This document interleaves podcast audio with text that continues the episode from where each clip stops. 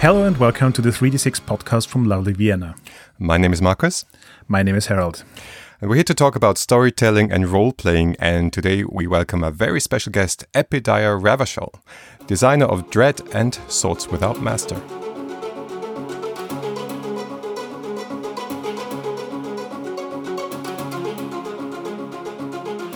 Hello. Welcome, Epi. It's great to have you here. We've been waiting for this because we have talked about Dread a lot. Yeah. Let's start with Dread if you're not uh, totally fed up of talking about this old, old Sure. game. It was published 13 years ago, if I'm not mistaken, but Yep. it seems its legacy is very much alive with the German edition being published this year and a very successful Kickstarter for Starcrossed, which is, you know, somehow connected to that. How do you see your game after all these years? Oh, that's a okay. So that's a good question. uh, I'm laughing because obviously I've I've spoken a lot about Dread. My feelings about the game have changed quite a bit over the years. When it first came out, I was kind of terrified of the whole self-publishing thing. I was I don't know if this is the same experience for everyone, but I both wanted it well, I definitely wanted it to be well received. I wanted people to see it, but also I also wanted it to just die quietly in a corner. Not because I had any shame for it or anything like that, but like it, it's, you know, I didn't want to be scrutinized either.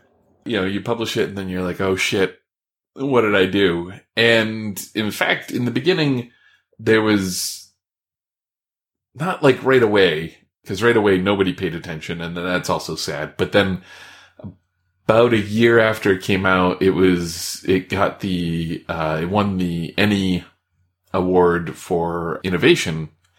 That kind of put it on a lot of people's radar. And then a lot of people started rebuffing it. Like, ah, this isn't a game. You know, clearly it doesn't look anything like a game. Nowadays, that's, I feel like a ridiculous comment to make. I don't think, I felt like it was a ridiculous comment to make back then, but clearly people were making it. So somebody didn't think that, but I think today nobody would look at it and go, I can't see how this is a role playing game. Uh, Dread, uh, as you said, is like pretty vibrant even today. It's been out for about 13 years, but it keeps reaching audiences that have never heard of it before, which is good. And people keep getting excited about it and discovering it. And there's a lot of things over the past two or three years that really put it in the limelight. Part of it would be the, uh, Wil Wheaton's tabletop, uh, where he played it on his show and then his network, the Geek and Sundry people did like a high end production. They actually did two high end productions of playthroughs of Dread where they had like sets and costuming and, and all that.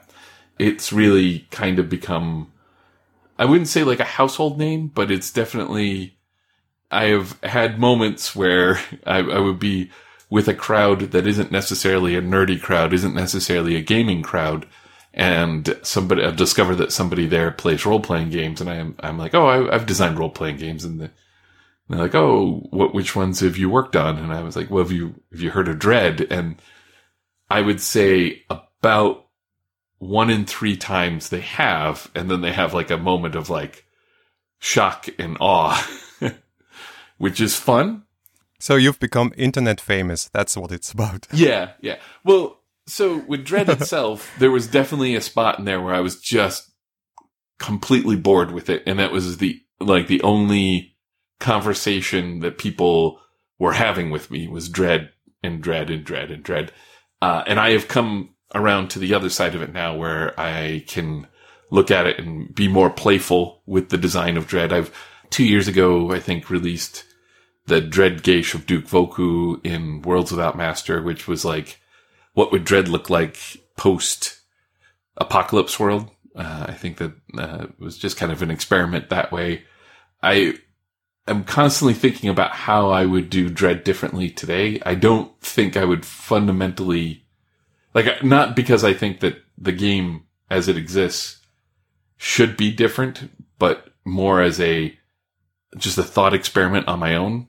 like I'm I'm not trying to correct a sin or anything like that. I'm really glad that the game is out there and that it uh, it is what it is. Uh, but I've learned things along the way, and and I want to try other things. So I get to experiment a little bit with how Dread works in other ways. And you mentioned Starcrossed, and I'm super happy about that. That was, uh, I joked about it on the internet, but I was like, I don't have to be the Jenga guy anymore. If, if, uh, somebody else is doing a Jenga based role playing game. And I think Starcrossed is a really, really cool game and, and a great way to tap into the tensions that Jenga can bring to role playing. So I was super happy about that. So the metaphor of the tower is a really strong element in Dread. Mm-hmm. And I wonder why it took so long for other designers to take it up. Well, one thing is it could just, it could be that people are like, well, I don't want to, I don't want to steal Dread's thunder or I don't want to come off as just imitating Dread, right? It's a little different than say Apocalypse World where when that came out, there was a very, like Vincent was very straightforward about saying, now here you go, you know, go forth and do what you want with this. We weren't, we had no objections to that. The, the licensing, I think Dread is Creative Commons, but, you know, when it came out 13 years ago, that wasn't, aside from D20, aside from the uh, OGL, the Open Gaming License, nobody was really doing that kind of stuff. We weren't really paying attention to that aspect, the, the idea that somebody might take it and make something else of it. So there wasn't community there to do that with it.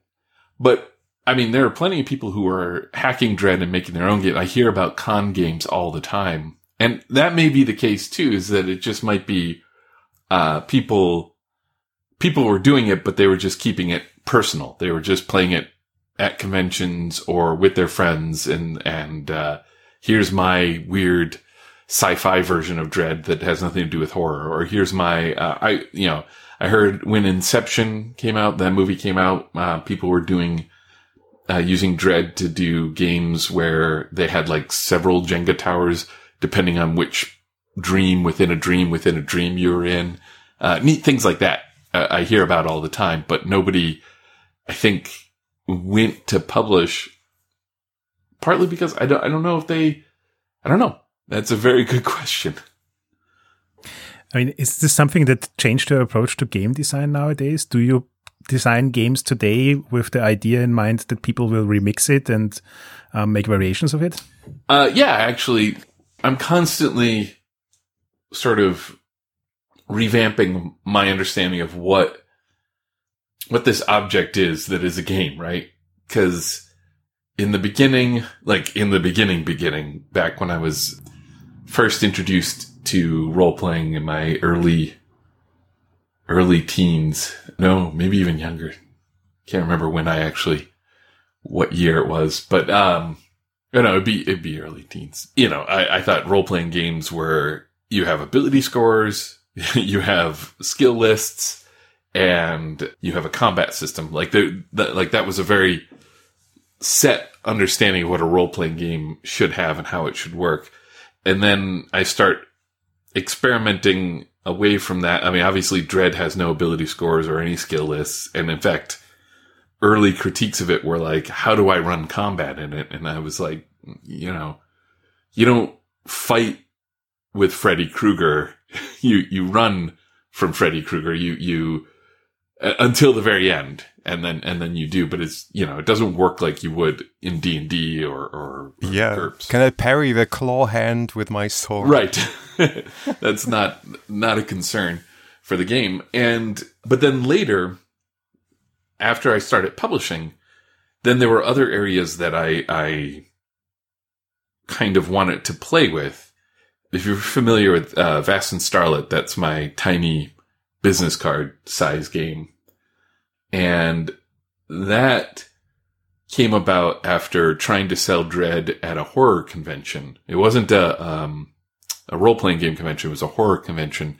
I went there with, uh, Vincent Baker and, uh, Bret Gillan and we were trying to sell Murderous Ghosts, Dread, and Final Girl to non role players who were into horror games. We, we were just trying to see what would happen. And the people there at that convention, we could trick them into, trick is probably the worst word here, but we could trick them into engaging in role playing.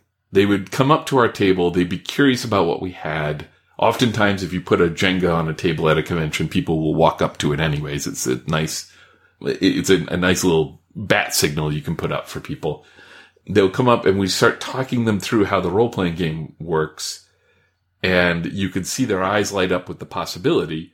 But then when I handed them, like I'd run them through like a little scenario on the Jenga tower, like a tiny, like, like a zombie apocalypse thing where they have to pull and make up decisions whether they're going to save this poor dog from the zombies or just save themselves, you know, that kind of thing.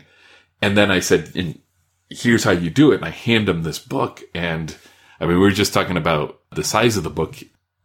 When I made Dread, I made Dread to be a particular size because that's the size that role playing games were. That's, you know, that's, it wouldn't look like a role playing game if it was smaller, but you can convey all of the rules for Dread in like a 10 minute talk, right? Like you don't really need all of those pages as, as I'm sure when you were translating it, you probably, that's why I apologized when I heard that you had translated it because I certainly shot for a page count more than like, you know, this is all of this needs to be said. Uh, some of it, was, yeah. Well, it, it, there is there is a game part, and there is a learn about learning about the horror genre part, right. which I really appreciate. And then, yeah, I I, I learned a lot from the book, oh, and I think it's really really valuable if you are writing a scenario for Dread if you're not writing it for the first time, and you say it in the book, right? Yeah. If you're not interested in writing a scenario, just jump to the end. Yeah. which is what I did. yeah. So, uh, like these people, if I had sold them scenarios and I sold them for like a dollar fifty a piece, uh, you know, on just like little folded up pieces like zines or something like that, I think I would have sold like crazy. But instead, I was trying to sell them a $24 book that they saw as a homework assignment, right? Like it, it wasn't exciting to pore through a book like that. So I began experimenting with shorter forms for role playing games and, and I've done a lot of that lately. So that's one way that I can experiment is to kind of make the form smaller. Another way is then to say, Hey, here are all the things you can do with the game. And that was something that I kind of learned when I first wrote Dread was that I feel like Dread would have caught on sooner and had more of an early impact. It's like I'm perfectly comfortable with the impact it's had now, but like if I had instead of making like here's a generic horror role playing game, if I had given it some sort of setting, some sort of direction, and then then said, look at all the ways you could make it another horror role playing game. I think that that appeals more to gamers. I think that the concrete setting helps anchor you and then having the suggestion that more could happen opens your mind to like, you start getting excited about the possibilities in a way that like just having it a generic horror game probably doesn't convey. So that's like one lesson that I almost learned from Dread. I say almost because like we'll talk about Swords Without Master later, but that's one thing that like I start to experiment with now where when I write the shorter games, I'm like, this is what it's about. And if you want to make it about something else, think about these things. As very personal experience, um, we had a previous season where we talked only about horror games, and I'm personally really not into horror. So Marcus is a big horror fan and had all these awesome recommendations and I read through them. And I must say, I really enjoyed the way Dread introduced me to the different aspects horror can be. Oh, nice. it really opened my eyes to um, actually, this could be a genre with certain variations that I really like, that has a lot of the elements that I enjoy in a dramatic story. I'm just not into the slasher, uh, slasher kind of thingies. Mm-hmm but I wouldn't have realized that if I hadn't seen all the different facets that you put into the book. So for me personally, it worked very well. Well, I'm very pleased. That's great. and and actually, to put put a little advertising in here, uh, I'm currently working on a book of scenarios Nice. for the German edition of Dread, which is following the uh, cinema history from uh, the 1930s to the early 2000s. Oh, wow. And um, I, I have received a lot of r- really great ideas by different authors. So this is actually we're now uh, like making the things I have waited to see, but uh, unfortunately it haven't happened because I think uh, Dread would be a, great book or a great system to write scenarios for. Well, that's sort of I know maybe maybe due to this self-publishing act you were pulling off, that didn't happen. Yeah. Uh, well, like, so I, I gotta say, I, I really, one of my favorite things about horror is the way the genre changes to reflect its era. And I mean, that's not unique to horror, but I think it's interestingly evident in horror you know, the early stuff, that, you know, you get the gothic horror, you get to like, like sort of the Hammer films era where you have the, the monsters that we think of as sort of the classic, like the Frankenstein's monster and Dracula and the werewolf and the mummy and, and the invisible man. They're not super scary, but they're fun, but they had to have been scary at one point. And just seeing how each like era of horror reflects and critiques the earlier eras. So I, what I'm saying is I think that that scenario collection sounds like a really cool idea. um, I think that that's a, a super interesting aspect of that, of this particular genre. And then let's maybe slowly segue into Swords Without Master, which has one thing in common with Dread. Uh, several things probably, but one thing is that they're both one shot oriented games. Is that like your main design area? That Or have you have you put out like the big campaign game or will you? I oh, well, I will. So no, that's a uh, good question. So one thing that happens or happened, uh, like I I don't want to speak in absolutes anymore because the the ground keeps shifting every year. There's new technology that changes how we publish and sell role playing games. But when Dread came out 13 years ago, and and we really started running Dread around 2000. So we were running it at conventions around 2000. It took me about five or six years to write it. But while we were running it at conventions, there was this psychological thing that was happening that I didn't, I wasn't paying attention to till much later, which is I just kept designing towards something I could run at a convention, right? Cause that's what I was doing. This is how we're selling it. We're, we're sitting down with people and we're spending, uh, four hours playing a game, uh, an hour of which is making characters or half hour, depending on, on how it all shakes out. But like, so it became easier it was more of a subconscious thing that I started just writing things that fit into that segment. And I've tried, like, for instance, like swords, we've, Swords Without Master, we've been doing the, uh, speed runs of Swords Without Master on, um, Twitch where we're trying to run them even shorter than, than you would consider a con game. We're trying to get them, the, our record so far, I think is 40 minutes and 14 seconds. We've been timing them. But because this was the medium through which I was selling the game, this is how I was interacting with my audience.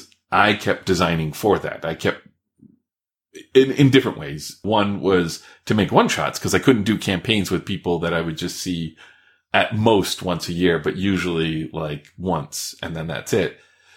I would also, I started writing games that just had less prep work in them. like it's the, uh, work smarter, not harder kind of thing where if I designed the game so that I didn't have to prep a scenario, then I could go to a convention well rested. Whereas, Thank you. Thank you for that applause. because before that, with Dread, oh my god, So 13 years ago, I'm going to a convention and I'm going to run Dread and I'm going to have four games of Dread, say, and they're going to be four different games because I didn't realize that if I made them all the same scenario, that would reach more people. Which was one of the first lessons that I learned. Cause if you do four different games, then somebody might sign up for each one of them because they're like, I want to try each one of these scenarios. But if you're trying to sell a game, you want to reach as many people as possible. So you, you, anyways. So I write four different games. Each game would have six players in it and each player would have 12 unique questions. That is hell. That's my own personal horror game there. So I learned from that. That was a thing where I was like, oh my God, I keep making all this work for myself. So a lot of my games after that have definitely learned from that lesson. They don't require, sometimes they don't require any prep at all. And sometimes the prep that they require is something I can do in the 10 to 15 minutes before the game starts, that sort of thing. You talked about planning a game for campaigns? One shots, like I said, were, were, were very conducive to this kind of environment. It was easy to, to run a one shot at a convention and it's hard to run a campaign. And what I tried to do, like with swords, I've written it so that it can play real easily as a one shot, but you can do things to make it more of a campaign game. But the campaign that I have in mind for it is less of how we envision, uh, you know, like envision like a D&D game where you're making decisions about where you're going next and all that. And it's more like a, more like a, a, you know, a cartoon where each time you play, it may inform the next time you play, but it doesn't, you're not spending time in between deciding where you're going to go next. So you get dropped into a situation and you may say, Oh, I know what I'm going to do. Remember a couple adventures ago, I picked up this thing. I'm going to use that now. That's fine. But like getting done with the session and going, okay, then we go back to town and we rest. And then after we've spent two weeks resting so I can heal up, we're going to go and explore this other part of the cavern. I have no problem with that style of play. I actually play those games quite a bit. I'm currently in, uh, D&D, the Redbox D&D game, and I'm also in a Gloomhaven game that both play out just like that. But when I'm designing, I think I do tend to go towards the one shot. Now, the exception currently is that I'm working on a Robin Hood role playing game. And that one is definitely leaning more towards campaign style because in that game, what I want out of it is for the players to come up with the schemes that they're going to do, the way that they're going to feud with the authorities and how they're going to mess uh, up the, you know, what the sheriff's plans are or help out the towns that need help that's fine. You know, you can do a one shot that way, but I think it's, it's a richer experience if you have a campaign and you can say, Oh yeah, this town that we helped out two winters ago, the sheriff has just brought a, a little army and placed a tent up outside the town. He hasn't done anything yet, but we don't know why he's there. And I'm now afraid for these people in this town that we had spent so much time helping out before. So I am trying to like work towards more campaign style things. And then there's the other thing is that I am, I am growing older. That is, that is the, the destiny of all of us. And as I grow older, I become more aware of the finite amount of time I have to play role playing games. so I want to like make sure that I get to the point sometimes with the games that I design so that, uh, uh, especially when I have, you know, friends that only have a certain amount of time to play and then they have to go home or they have to, you know, pick up their kids from school or, or what have you. So like it's, it's, uh, it's a, it's a way to fit into the busy day to day life as well. Uh, the one shot. To completely segue into Swords Without Master. Yep. The format of our podcast is that we do mini series on games where in the first episode we talk about the genre of the game, mm-hmm. then we talk about the specific setting, and finally we review the game. And we've been talking a lot about how game mechanics emulate genre. Mm-hmm. And looking at Sword and Sorcery, you obviously looked a lot into what this genre is made of. So, what stuck you as essential in sword and sorcery, and how did this translate to the elements of Swords Without Master? At the time, when I first started designing swords, just before I first started designing Swords Without Master, I had been going back through all of the sword and sorcery that I enjoyed in high school. It was part of a, I'm going to say experiment. Let's see here. Like, I, I, what I was trying to do is I was trying to find out if this stuff held up, right? I remember loving it when I was in high school, but there's a lot of things I loved in high school that as an adult, I'm like, well, you know, that's, I, I don't care for it that much. Some of those things are foods. I enjoyed a lot of really junky foods in high school that I don't quite care for anymore, but, and some of them were games. Like I played a lot of games in high school that those were the late 80s and early 90s. And that was before we had like some of the bigger booms, both in the role playing and board gaming world, where I guess I, I was just like okay with being bored while I was playing a game back in high school.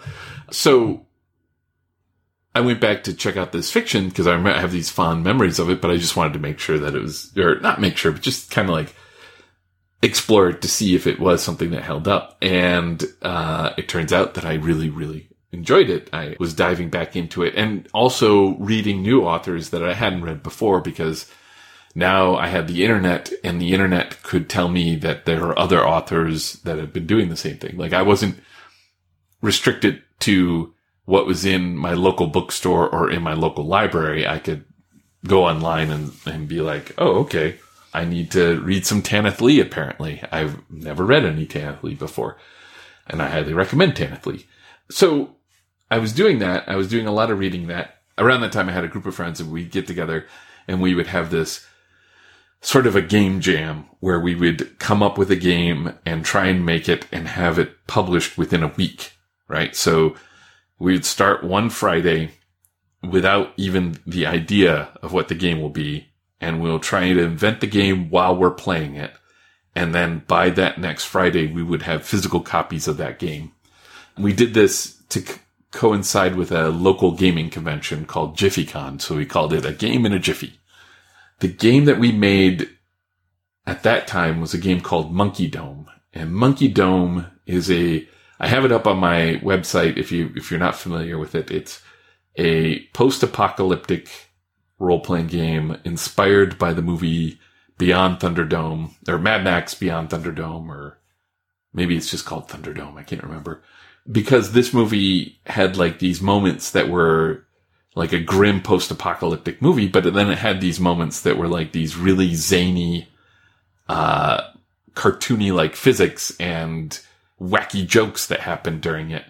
So the premise behind Monkey Dome was that before you did anything in the game, you'd have to roll these two dice, and one of them was your grim die and one was your zany die, and whichever one was higher was the tone of whatever you did. So you, you you can see where this turns into Swords Without Master.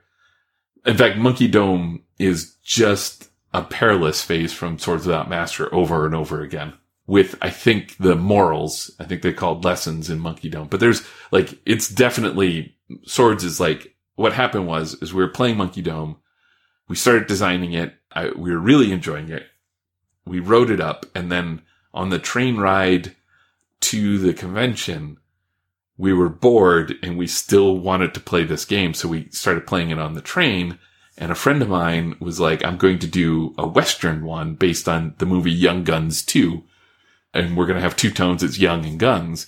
And that was a lot of fun. And while he was doing that, I made the realization that if I had these tones glum and jovial, that would fit right in with Fafhrd and Grey Mouser. Like straight away from the beginning, Conan is described in the very first Conan short story as uh, having uh, giant mirth and giant melancholies, right? Like it just fit so well these two tones. I went from there and I was like, maybe I can recapture some of this sword and sorcery stuff and not one of the things I had to do while I was doing it is I had to exercise Dungeons and Dragons. Like I had to, when Dungeons and Dragons comes out, it's a little bit like uh, I, I, I like to look at it as like it's a genre of its own. Like it starts off inspired by all these fantasy genres, including sword and sorcery, but it becomes its own beast and in fact has a huge influence on fantasy from that point forward. So I didn't want to reinvent D&D. I didn't want to create a game that just did D&D stories. So I had to look to the earlier sword and sorcery and I had to like be very conscious about how I separate those two genres in my head. And that's like, I think like a deeply personal experience for people. Like I, I I'm not big on getting into genre arguments on the internet because to some extent genre works as a way to categorize things on a bookshelf or to sell things to people, but not as conceptually strong. That said, I did create in my own head a very solid understanding or a very solid definition of what I looked at as sword and sorcery. And it had to be malleable because sword and sorcery as a genre is quite malleable. Conan runs into aliens. There's a time traveler from the, f- I think future Germany in the Fafhrd and Grey Mouser stories. And I don't, I've never been able to find out if if that character is from any other story that Fritz Leiber wrote. And then there's Michael Moorcock's Eternal Champion is sometimes a fantasy hero and sometimes is like a super science hero or sometimes after some sort of science apocalypse, another fantasy hero again. And just over and over again. So the genre itself is, is quite malleable. It, it allows for, for other things. And that was one bit that I wanted to make sure that I allowed for in Swords Without Master. Part of it is that like one thing that happens in Swords Without Master is that a lot of the rules are about the medium more than the genre. So a lot of the rules are about how to write a short story rather than how to write a sword and sorcery short story. But then the text is all about here's the flavor of the genre that I'm trying to get to you. I just wanted to say that the writing is so on spot with the tone of Sword and Sorcery. I really marveled at it while reading. Thank you. Thank you. Yeah. It took me a long time to write those. Uh, I think it's like 20 pages. It's not even much. But, um, uh, so one of the things that's going on there and the reason why I took so much time writing it is that I had to tell people that they're not doing Tolkien, right? I had to say, we're not going to have elves and dwarves and humans and hobbits fighting orcs. That's not what we're going to do here. But I don't want to tell people not this, not this, not this. That, that's a, that's a bad way to convey that. That immediately has people thinking about elves and dwarves, right? Like you're probably right now somewhere in your brain, you're thinking about how to do an elf in, in uh, Swords Without Master, and it's something you could do. There's nothing that the rules don't stop you from doing. So, you know, I had to plant this flag in the hill of sword and sorcery that was this beacon that shone so brightly that people couldn't look in the other direction. You know what I'm saying? And to just make sure that they were all looking over here where we have our Conan, where we have our, you know, Tanith Lee stories, where we have our, you know, CJ Cherryh, uh, Morgaine saga, that sort of stuff. Just basically look here. This is what we're going to do. Please don't turn around and see all the lonely dwarves and elves and hobbits hanging out on that other hill wondering why you're not playing with them. So that's one of the reasons why, like, I just spent a lot of time trying to make that language evocative of those authors that I that I really enjoyed because I wanted to make sure that uh, that people were looking in that direction. And now that said, like I have no problem if somebody goes out and plays tries to do Lord of the Rings or even just like D&D style fantasy with with Swords Without Master because I've already like that I feel like I've set the boundaries for what I want the game to do. Now it's up to you to decide how you want to play it, right? Can I get back to something you said because Sure. uh, it sounded very interesting? You said it's not the game is not about emulating the genre; it's more about teaching you how to tell a short story. I want to learn more about this because I I feel the game is very much about this rhythm of telling a story, this conversation also between the overplayer and the rogues, and what I feel is really interesting is this the, the dice also doubling as sort of a talking stick Yeah. going between players and and the over player. One of the things that I try to do in Swords is I want to make sure that no bit of the fiction that gets into it has just one author, right? So in the perilous phase, the overplayer is telling you about the storm, is telling you about something that's troubling, that's threatening you. And then it's up to the players, the, specifically the player with the, the dice, but the other players can react to this as well to explain how their rogues deal with it. In the rogues phase, somebody makes a demand of a rogue, so they're inventing some fiction there. Like, you know, if I tell you, show me how you sneak into the temple of the king. I've been listening to a lot of Ronnie James Dio lately, so I'm just slipping references uh, to his music throughout this conversation. I'm sure. If I if I do that, if I make that demand, if I say, you know, tell me how you sneak into the temple of the king, I'm telling you a lot of things about the situation and your rogue. Like, all right, there's something about this temple that we have to sneak into. Number two, your rogue is somebody who's probably capable of sneaking into it. Uh, but you get to respond with how that happens. And, and of course, the dice will also have something to say about that. And they- they're not as cooperative as you'd expect them to be, which is great, especially in cases like that where I'm like, how do you sneak in? And then you roll jovial and you're like, oh God, how do I do this? And that's like, that's the challenge of the game. That's the, the fun part. In the discovery phase, you get to, as a rogue player, you get to make up whatever you want about the world, but you have to ask the overplayer a question about it.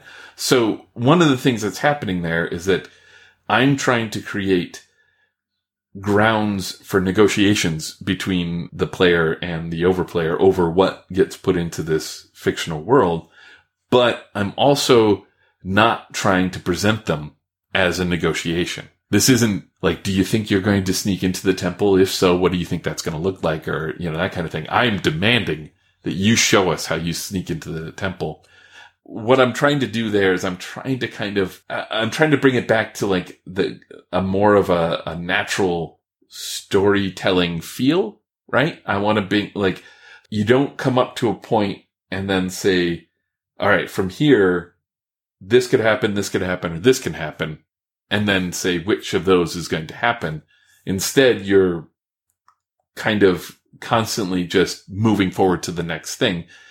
And that's, I think, part of what, what allows it to feel a bit like a short story being told. Like it, it doesn't, you don't take the time that you would in another role playing game to kind of sit and assess what might happen next because you don't really have that time. Somebody's shoving dice in your face or, or the overplayer is coming at you with a storm or somebody has just asked you a question and you can only focus on answering that question and your answer is what's real.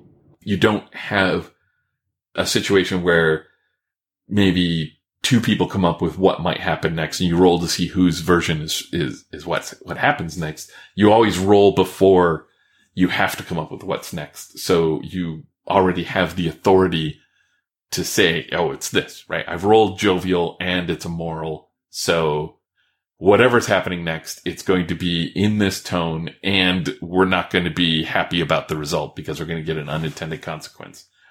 That's, I mean, that's one of the things that I try and do to kind of make it feel like a short story at the table. But then the other, I think, very obvious, well, maybe I shouldn't say obvious, but like the other bit that's like really there is the motif, which is the timing mechanism. It's how we decide how long we're going to play. So the motif is when you hear another player, it could be the overplayer rogue player, anyone but yourself. When you hear somebody other than yourself say something that you're like, this feels like sword and sorcery. This is when they talk about their rippling thews as they try to drag the sinking boat onto the shore. You're like, yeah, I like that. Sinking boats and rippling thews. And you write that down on your, your motifs and you fill those in. And as you fill those in, you have to echo earlier ones. So people have to introduce into the story things that in some way reflect things that have already happened in the story. And then once you filled in a certain number of them, uh, you enter the end game. So you're, you're, you're about ready to finish your story and you finish your story by reincorporating all these threads and the motifs are one of the different threads that you can reincorporate. And this, I think, is one of those ways that really does make it feel like uh, a short story because you can ramble for a long time. I mean, obviously, I can ramble for a long time, but you you can uh, you can go anywhere you want in this game. It doesn't tell you that you have to stay on any kind of course or anything like that, except in these motifs. Except if you want the game to end, you should echo earlier ones. And then at the end, you have to reincorporate and say, this is what this story's been about all along. We just didn't know it until this moment. Or maybe you had some idea about it going into it and you want to make sure that we get to that.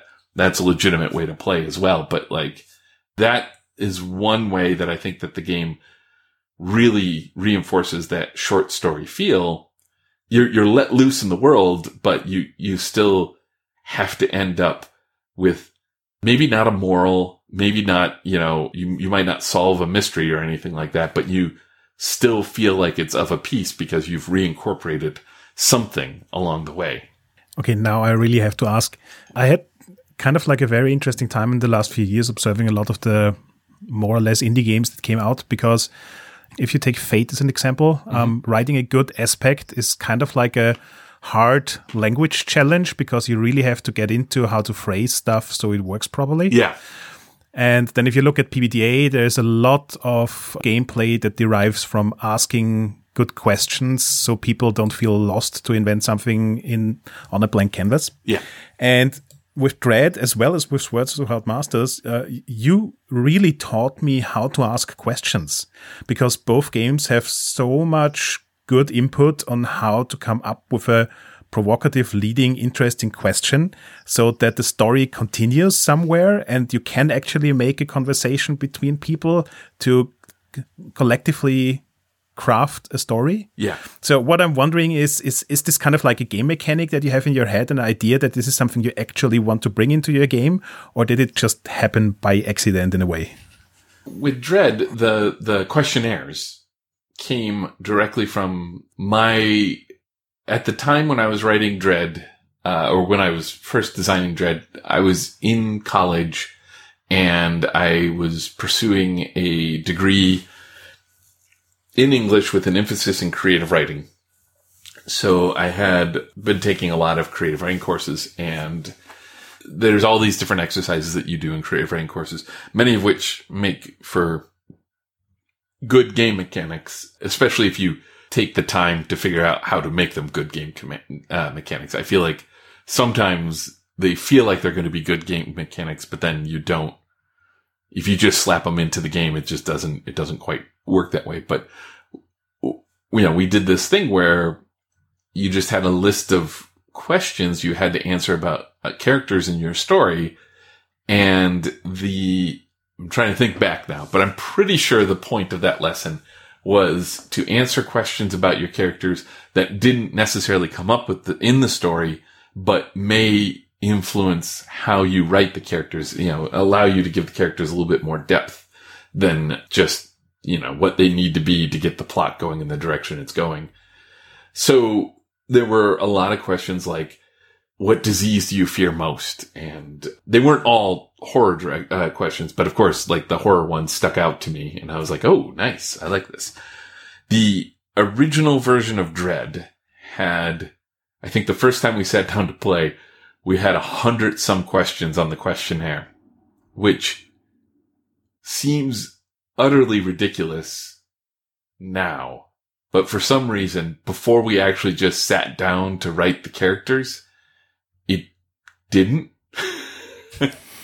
uh, I don't, I don't know what we were thinking. I mean, there were also a hundred standard questions. Like each character had the same list of a hundred questions. That wasn't helpful at all.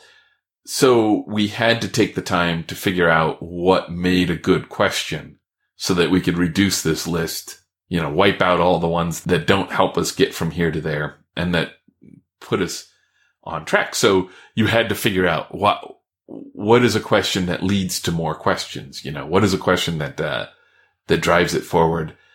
And what is a question that even early on, you know, there were concerns like, or I should say not even early on, but like early on, there were concerns about what if somebody tries to power game this, right? Like what, what if you say, you know, what, what tool do you never leave home without? And they're like, ah, it's a bazooka.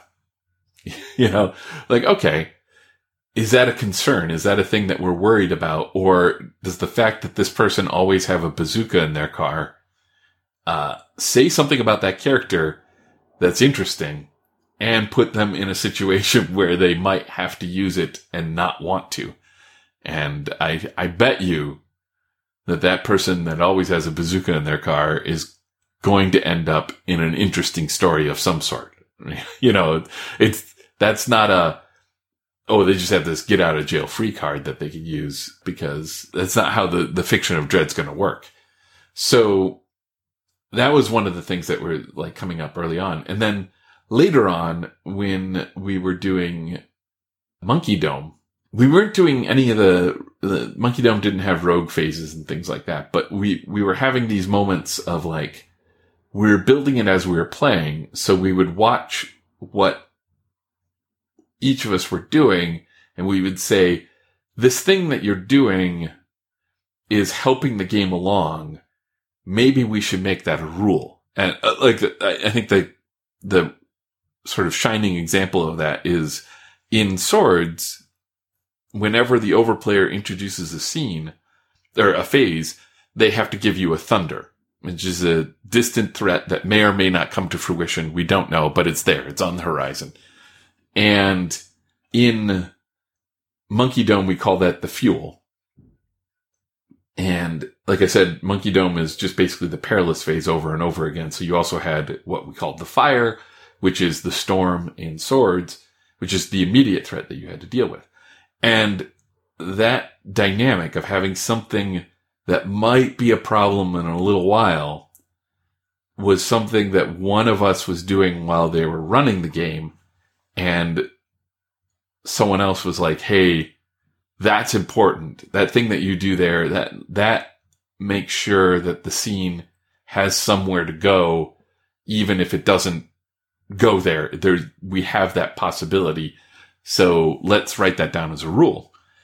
And th- that became very useful. So that was a thing that not only stayed in Monkey Dome, but became an important part of swords and also became like something that I had to experiment with when I was doing phases, uh, some of the advanced phases in swords, uh, or the only two advanced phases don't have a thunder because you don't want that in those particular phases.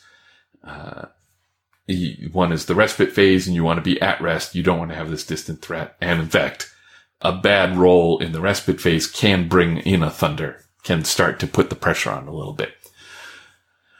That group that made Monkey Dome was also the group that I did a lot of the early playtesting with swords. And I started noticing things like I took the discovery phase is the phase that took the longest to build.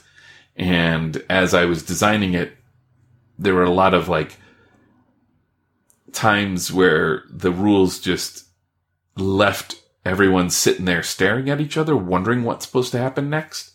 So I just kind of took note of every time it, it, it ground to a halt like that. And I was like, okay. Well, one of the early times that it ground to a halt was where I just, the early discovery phase, you put the dice in the middle of the table and whoever wants to make a discovery picks up the dice and rolls it. And that felt good to me when I was designing it. It felt like, ooh, I got something I want to tell you about the world. But when we played it, everyone just kind of stared at each other. it was like, it's like you, you dropped a rotten egg in the middle of the room and nobody wanted to, to pick it up. So so I had to like force it on people, so to speak. I had to be like, okay, here are the dice. You have them. Roll them right now because you're not getting out of this. You can't not do this. So just roll them and let's get on with it. But then I had to figure out how to do those leading questions because uh, at the time people would ask questions like, oh, I have found this magic sword and it used to belong to the Lich King. Is the Lich King coming back for their vengeance? And the answer is yes. It, it, like, most of the time that's just going to be yes. Why would the Lich King not come back for their vengeance? That's the more interesting direction that story can go. But if you ask, I have found this sword, it used to belong to the Lich King and it harbinges, it tells of the Lich King's return. Why is the Lich King returning? Then I have more room to make up something more interesting. And I could be like, well, the Lich King is looking for a bride rather than vengeance, or uh, the Lich King is returning because it's ushering a new era of darkness on the world. You know, that whatever, however you want to go with it, it gives you a little bit more room, but it also gives you enough like traction to build something with. So yeah, like a lot of that came out of just playing and watching where people were stumbling and looking for what would be what was needed to kind of just smooth that over and help us out with that moment of uh, creation. And you still have moments now where people play the game where they they go quiet for a little bit, but it's not they're not blocked. They're uh, generally speaking they're not blocked. I don't want to speak for everyone because I haven't played the game with everyone, but with the people that I've played, they're not blocked. They're just taking a moment to try and think of the response that they really want to have happen. And I really enjoyed that. I, I, find that like there's room for that in swords, at least with the groups that I've played with where people are like, okay, we'll just take a moment and let you process this instead of like jumping up and trying to make suggestions or jumping in to, we're like, we'll let you figure out where it's going to go next.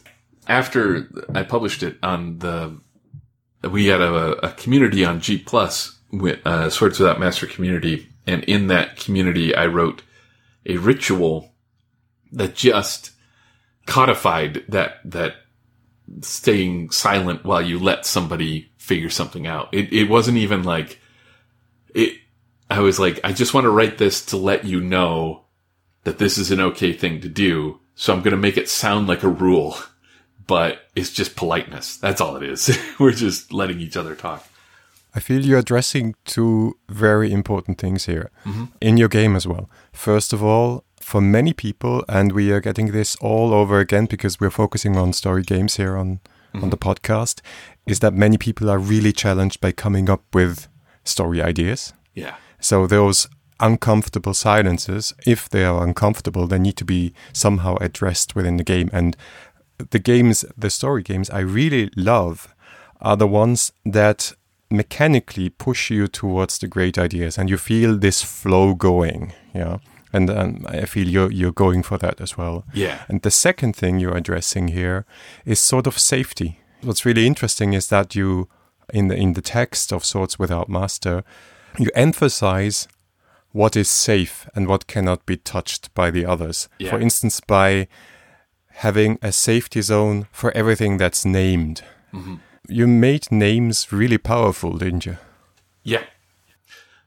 One of the things I am absolutely reacting to in Swords is for a long time, if I was going to play, let's say I'm playing, let's say the year is 2003, and I'm playing third edition Dungeons and Dragons, and I've made a character, and I have this vision of my character as a big, strong barbarian, the classic barbarian stereotype, uh, who flies off into a rage into the battle and is capable of these mighty deeds because of this like intense strength that only gets more intense the madder I get. And then I play that game and I just happen to roll a one on on my 20 sided die when I go rushing into battle. And then I happen to roll another one right after that. And it's, you know, one in 20 chance. And two of them in a row is one in 400, but it happens, right? Like it's a, we all have stories about these.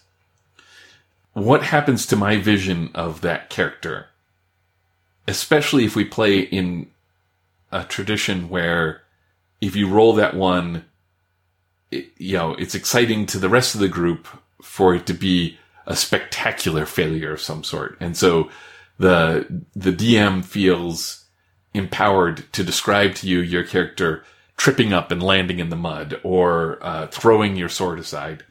Now, there are certainly ways to describe that to still fill this vision of this character, right? Like I can see a barbarian rushing into battle, rolling a one and, and just throwing their sword away because they want to fight with their fists instead, right? Like there's ways to still pay tribute to this understanding of the character and not like fall into some sort of humiliation of the character.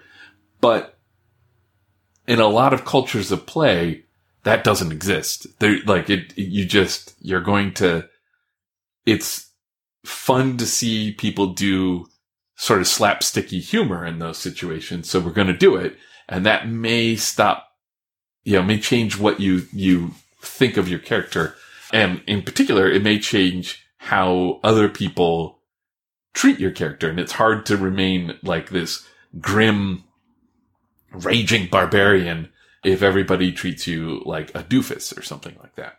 So in some way, I'm reacting to that because I want to give the players the ability. First of all, I give them the ability to narrate their own stymies and failures and whatnot. They get to say, this is why this happened. This happened not because I tripped over my own two feet, but because this giant serpent that we uh, have gone to fight, uh, its scales are literally made of metal and it my sword just bounces right off of it. So now we have a greater problem to deal with. And when we do deal with it, our glory will be all the greater.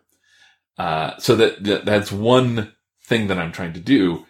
Uh, so when I get into the affordances and constraints and swords, I'm in some way letting you protect your vision of what your character is supposed to be.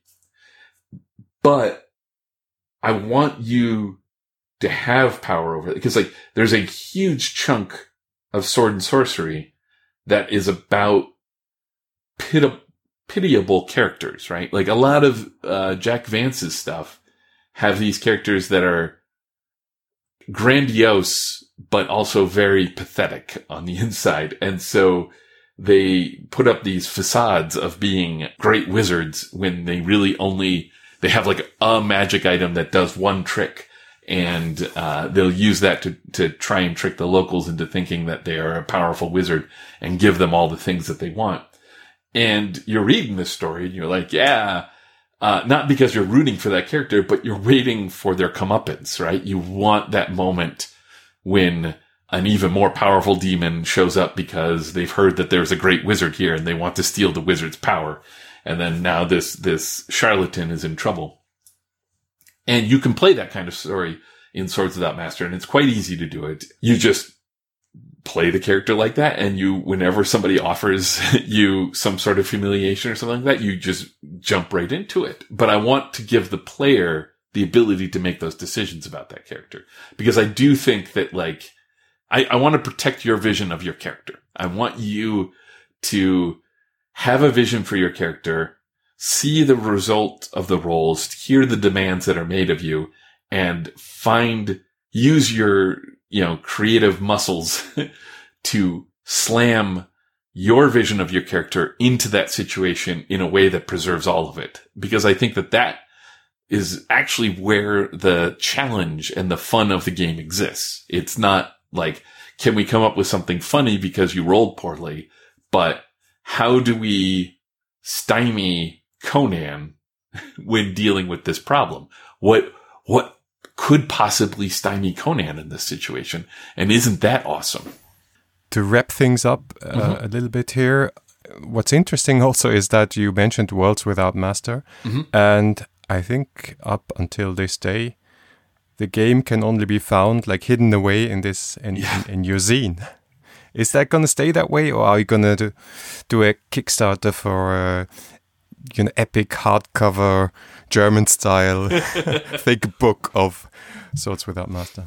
So yeah, that's that is the question, right? I have had vague plans to do a full on version, an independent version of Swords Without Master in the works now. I mean, Swords was published three years ago and some change in Worlds Without Master. I'm sorry, four years ago in Worlds Without Master. So over the course of those four years, I've been, you know, toying with this idea or that idea of how to do it. Those just were two or three steps down on the to-do list, like far enough down on the to-do list that they just never quite bubbled up to where like, okay, I got to get this done.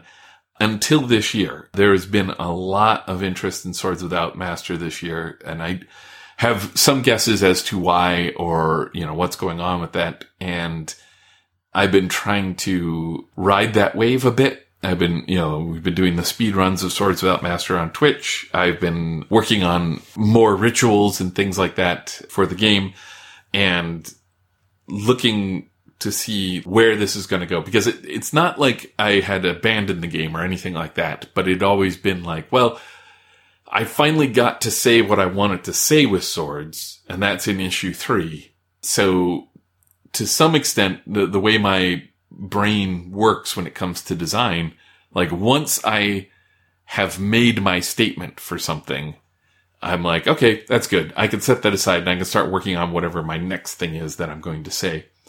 And I've been happily working on my next thing that I'm going to say when all of this happened and has drawn my attention away and back to, to swords. So I don't want to say like anything definitively, but now it has popped up into the to-do list and gotten to the point where I've been looking at printers and things like that, trying to figure out what my final version of this, or not final, but you know what I mean? Like the, what the physical version of this game is going to look like.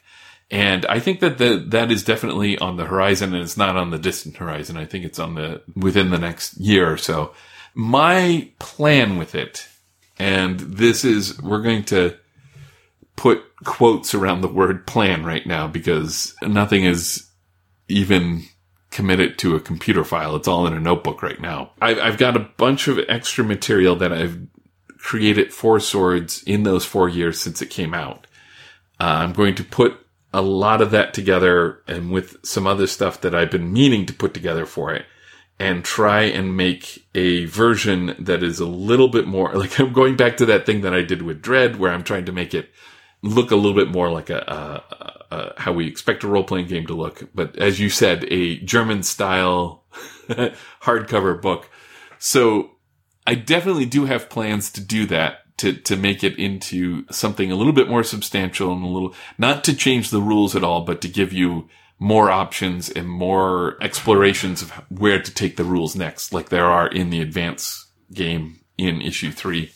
Those are my immediate plans. I want to get those down and test those and to see where I can go with that. And then put that all together and make a book worthy of the game. And I think that that's probably my biggest stumbling block, which is making a book that I think is worthy of the game. Cause I, I, this might be my f- favorite game that I've designed so far.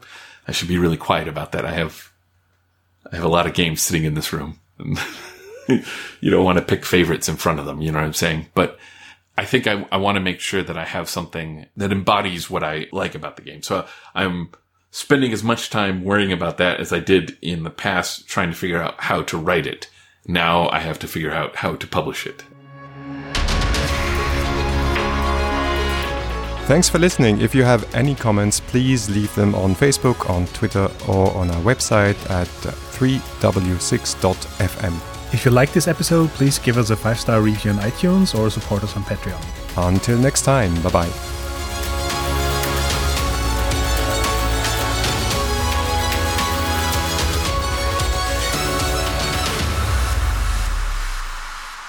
I don't know if that actually answers your question, but it was rambling.